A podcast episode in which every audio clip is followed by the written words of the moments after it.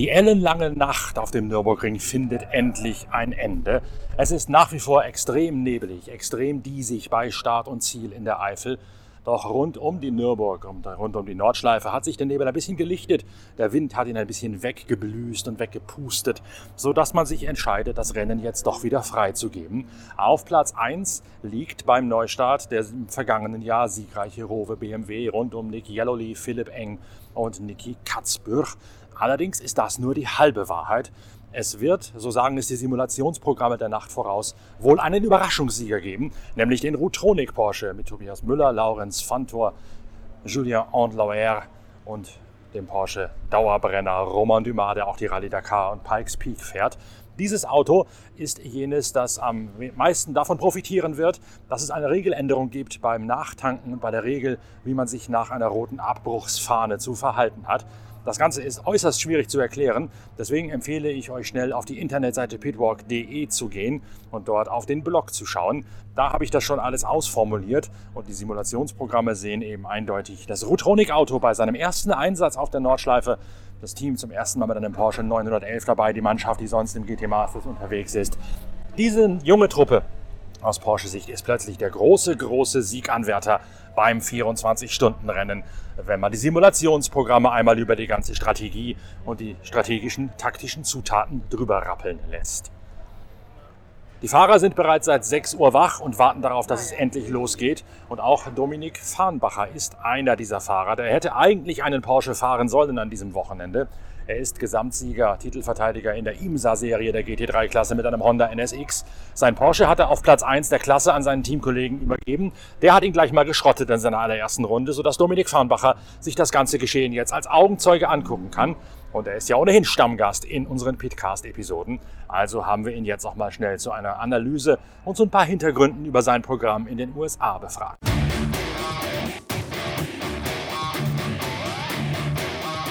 Wir haben ja gestern Abend schon mal mit Lukas Luhr über das Thema Honda Motorsport in den Vereinigten Staaten im US-Motorsport gesprochen. Da ging es ums Indy 500, wo Lukas Luhr mal Simulatorfahrer gewesen ist für Honda, für HPD.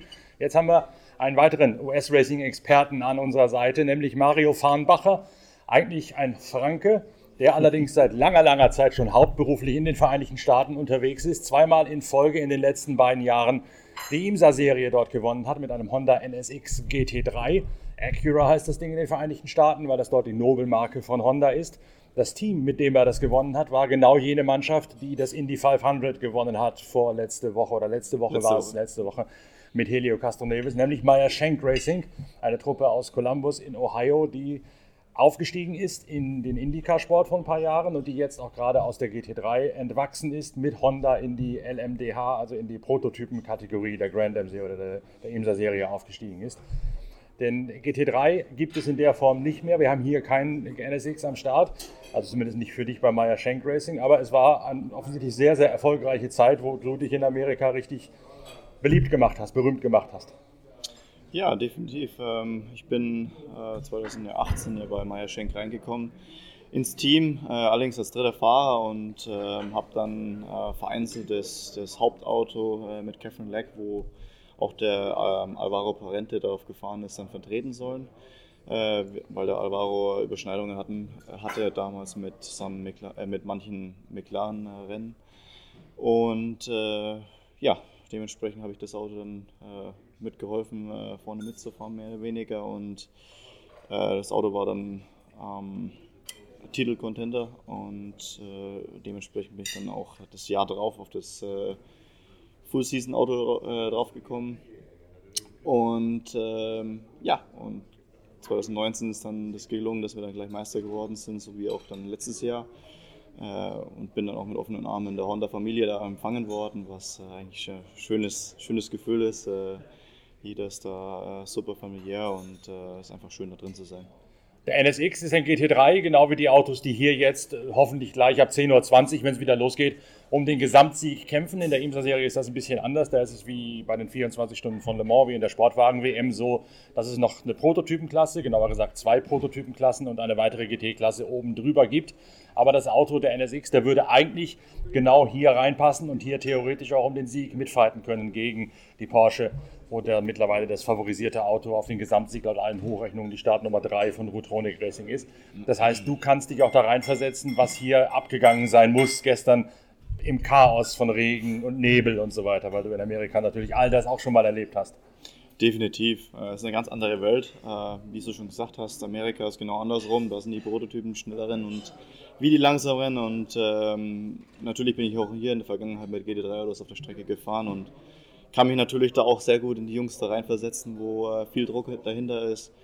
Äh, speziell mit dem Wetter ist es halt wirklich sehr schwierig, da einen guten Rhythmus und äh, ein gutes, äh, einen guten Mischmasch zwischen Risiko und, und gesunden, gesunden Bleiben zu finden. Ähm, äh, ich meine, es ist wirklich sehr schwierig da außen, auch mit, dem, mit den veränderten Streckenbedingungen und äh, mal wieder Niesel da und äh, da fängt es auch wieder an zu regnen. Das überrascht dann doch manchmal ein, weil meistens auch über eine Kuppe dann das danach anfängt zu regnen und dann ist es schon meistens manchmal zu spät. Also ist äh, nicht überhaupt nicht leicht draußen, aber dementsprechend machen die Jungs eigentlich einen guten Job. Man weiß natürlich hinterher immer alles besser, logischerweise. Aber der Abbruch gestern Abend kam sehr früh, 21.30 Uhr schon. Mhm. Da haben noch einige Fahrer gesagt, hätte man nicht besser sagen können, man nimmt statt Code 60 wo die Reifen ganz fürchterlich kalt werden. Lieber Code 120, lässt also ein Tempolimit von 120 nur zu, dann bleiben die Reifen länger am Leben sozusagen, kühlen nicht so sehr aus und es gibt nicht diese Kettenreaktion aus. Reifen kalt, deswegen mhm. Unfall, deswegen noch mehr Code 60, deswegen Reifen kalt, noch mehr Unfall und so weiter und so fort. Wenn man sich aber jetzt anguckt, wie lange es nebelig gewesen ist und wie es jetzt immer noch aussieht, muss man sagen, der Abbruch war dann doch wohl korrekt, oder? Ja, definitiv sicherheitsrelevant. Ne? Weil man natürlich die Hand nicht vor Augen sieht da außen, ist es natürlich ein hohes Risiko, äh, was auch die Rennleitung da eingehen muss. Äh, aber dementsprechend war es auf jeden Fall die richtige Entscheidung. Was macht jetzt der Rennfahrer, der ja eigentlich kribbelig sein sollte oder aufgeregt sein sollte, endlich wieder fahren zu können, wenn er hier in der Warteschleife hängt, von einer Stunde auf die andere Stunde immer noch warten muss, was die Rennleitung jetzt entscheidet? Wie hält man sich da die Spannung aufrecht oder sagt man irgendwann in sich zusammen und sagt, naja, na gut, wo die rote Flagge bestimmt ist, äh, rausgekommen ist, dann hat jeder versucht, sich ein bisschen zu relaxen, vielleicht ein bisschen zu schlafen, oder auf jeden Fall zu schlafen über die Nacht und äh, die Energiereserven wieder aufzubauen, weil es ja gar nicht so leicht außen äh, mit der Konzentration bzw. körperlich. Äh, aber definitiv jetzt, wo jetzt der Startstoß jetzt gleich wieder losgeht, da äh, ist jeder wieder voller Feuer und Flamme und äh, da geht es dann gleich wieder los. Zumindest die Startfahrer hängen aber ja schon seit spätestens 5.30 Uhr, 6 Uhr in dieser Warteschleife, weil da ja gesagt wurde, wir sagen euch Bescheid, wie es weitergeht. Kriegst du da irgendwie den Kopf wieder frei oder nervt es irgendwann, dass man sagt, jetzt hänge ich noch weiter, muss noch weiter warten, noch weiter warten? Ja, gut, ich meine, äh, im Endeffekt hat jeder im selben Boot ne? und äh, ja, wenn es losgeht, geht es los und dann muss man einfach warten, dann muss man einfach die Nerven cool halten. Kann man schlafen während eines 24-Stunden-Rennens? Ich frage mir das hier, weil man hier im Hotel wohnt, ist es natürlich mördermäßig laut, mhm. weil die Autos vorbeifahren. Wenn bei den 24 Stunden von Daytona in Florida, die im Januar jeweils stattfinden, habt ihr eure Wohnmobile, diese riesigen amerikanischen Dinger, im Infield der Rennstrecke stehen. Das heißt, da fahren sie permanent um euch rum wie die Hummeln mhm. und machen ein mordsmäßiges Getöse. Wie kann man da abschalten? Wie kann man da den nötigen Schlaf finden, den er sicherlich auch braucht während eines 24-Stunden-Renns? Ja, wir engagieren immer den Vladimir Klitschko, der soll uns einfach K.O. hauen. nee, Spaß. Ähm, ja, hier in, am Nürburgring ist eigentlich relativ leise. Äh, da sind die Autos in Deutschland generell sind leiser als wie in Amerika. In Amerika gibt es da nicht wirklich eine äh, Lärmbeschränkung. Und wie du schon gesagt hast, Daytona, so ein Banking, das ist wie so ein, wie so ein Stadion, da, ähm, schwören die Hummeln immer rum. Und ähm, ja, das ist, ist komisch. Äh, man kann schwierig abschalten, wie du schon sagst. Das ist ziemlich laut immer äh, in Amerika zum Beispiel. Und ähm, wenn dann eine Full Course Yellow zum Beispiel kommt, dann ist auf einmal leise und dann, dann das realisiert man natürlich, weil man es hört, auch im Schlaf. Und dann denk, da kommen immer die Gedanken in den Kopf, wo, äh, shit, hoffentlich ist mein Auto oder noch heile oder was ist passiert so ungefähr. Ähm, aber im Endeffekt äh, muss man versuchen, da trotzdem irgendwie runterzukommen und irgendwie zu relaxen, dass man, dass man wieder ähm, seine Energie aufladen kann und äh, wieder von neuem starten kann. zurück nach Amerika. Dein Meisterteam Meyer Schenk Racing ist, wir haben es gesagt, aufgestiegen in die erste Liga der IMSA-Serie. Da steckt natürlich eine ganze Kettenreaktion an Gemengelage dahinter. Penske war bis jetzt ein Honda Acura-Partner allererster Prägung. Penske wird künftig die Einsätze von Porsche bei den 24 Stunden von Le Mans in der Sportwagen-WM und in der IMSA-Serie vornehmen. Das war, hat sich schon lange abgezeichnet, dass Penske das machen wird. Darum gab es eine ganz neue Aufstellung bei Honda auch, wo man das Team von Wayne Taylor Racing genommen hat als neuen Partner von Cadillac abgeworben und Meyer Schenk Racing befördert hat von der GT3 in die erste Liga der IMSA-Serie. Dazu hat Meyer Schenk Racing das IndyCar-Team aufgerüstet um ein zweites Auto für Helio Castroneves für sechs Rennen. So ist es zumindest bis jetzt geplant. Das werden wahrscheinlich jetzt mehr nach dem Sieg werden. Das Team ist also schwer im Wachstum begriffen. Du kannst einschätzen, was Michael Schenk und seine Frau Mary Beth auf die Beine stellen. Definitiv. Äh, Michael ist immer Feuer und Flamme gewesen. Der hat immer 110 Prozent gegeben, auch wenn es mal nicht so schön war.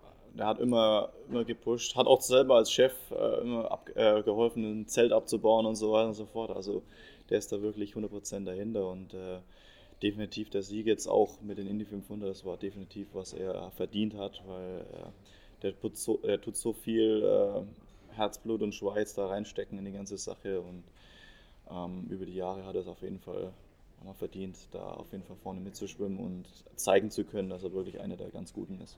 Ich hatte zwischendurch mal mit Jack Harvey, dem Stammfahrer von Maya Shank Racing in der IndyCar-Serie telefoniert. Die sagten mir, sie bauen jetzt gerade in Columbus in Ohio äh, massiv an, eine zweite Halle, quasi eine, eine Filiale fürs IndyCar-Team, um in Ergänzung zu treten zu dem, LMP, zu dem LMDH-Thema. Wird das Team noch weiter wachsen? Werden die vielleicht sogar mal wieder auch zurückgehen zum IMSA-Thema und ein drittes Auto, einen dritten Typ einsetzen für euch? Mal schauen. Bis jetzt ist da noch nichts bekannt, aber wäre schön. Wie ist dein Programm jetzt weiter in der IMSA-Serie? Äh, momentan ist bei mir nur Stand, äh, dass ich Sprint Cup, den Sprint Cup von der IMSA-Serie dann fahre und äh, bis weiteren wird wahrscheinlich vielleicht doch irgendwas auf mich zukommen, Testfahrten. Äh, vom NSX soll höchstwahrscheinlich noch äh, eine weitere Evo-Stufe kommen und äh, da werde ich wahrscheinlich auch ein bisschen noch eine Entwicklung mit schwimmen. Ähm, und das andere wird auf mich zukommen. Der NSX wird gebaut bei JAS in Italien, genau wie das TCR-Auto, der Honda Civic Type A. Der Motor allerdings kommt aus den Staaten. Genau, der kommt von HPD. Das ist mehr oder weniger das Straßenauto, äh, der Straßenautomotor. Äh, kleines, kleine Sachen abgeändert, wie zum Beispiel der Turbo mit, mit besseren Kühlungen. Ähm, ähm, und so kommt quasi der Motor äh, nach den Vorbereitungen dann äh, zu JAS und der kommt dann in das Chassis rein. Und wäre es dann nicht mal höchste Zeit, dass der auch hier mal aufschlagen würde auf dem Nürburgring beim 24-Stunden-Rennen? Äh, ich bin daran mal arbeiten, aber ja, momentan hat es nicht geklappt, aber mal schauen, was in Zukunft noch spricht. Mario Farnbacher, vielen Dank, dass du hier gewesen bist.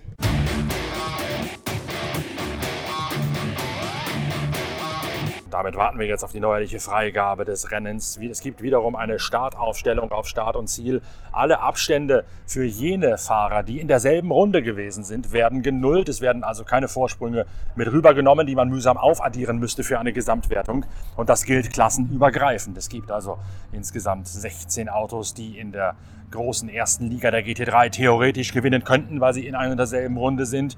Und es gibt auch noch drei Sieganwärter in der TCR-Klasse, nämlich die beiden Hyundai und den Honda Civic Type R. Im Honda Civic Type R wird Cedric Totz jetzt den Startturn fahren und danach soll Nestor Girolami übernehmen. Bei diesem Auto allerdings droht auch Ungemach, nämlich eine fünfminütige Strafe, weil Nestor Girolami im dichten Nebel den Beginn einer Code 60-Phase nicht rechtzeitig hat erkennen können und er deswegen mit stark überhöhter Geschwindigkeit in diese verkehrsberuhigte Zone zur Unfallstellenabsicherung hineingerauscht ist.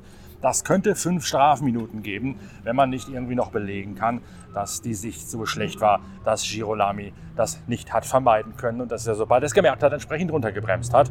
Die Rennleitung hat alle Hände voll zu tun. Es gibt viele Strafen wegen Gelbverstößen. Zwei Porsche an der Spitze. Dazu gibt es eine Dauerdiskussion um das Schicksal der Nummer 1 mit dieser unsäglichen Aktion, die im Blog auf pitwalk.de genau beschrieben ist. Es gibt also einiges auch an hinter den Kulissen, was wir uns noch angucken müssen in nächster Zeit. Darum freut euch jetzt schon auf das nächste Update unserer Pitwalk Collection. Bis bald, danke fürs Reinhören, euer Norbert Okenga.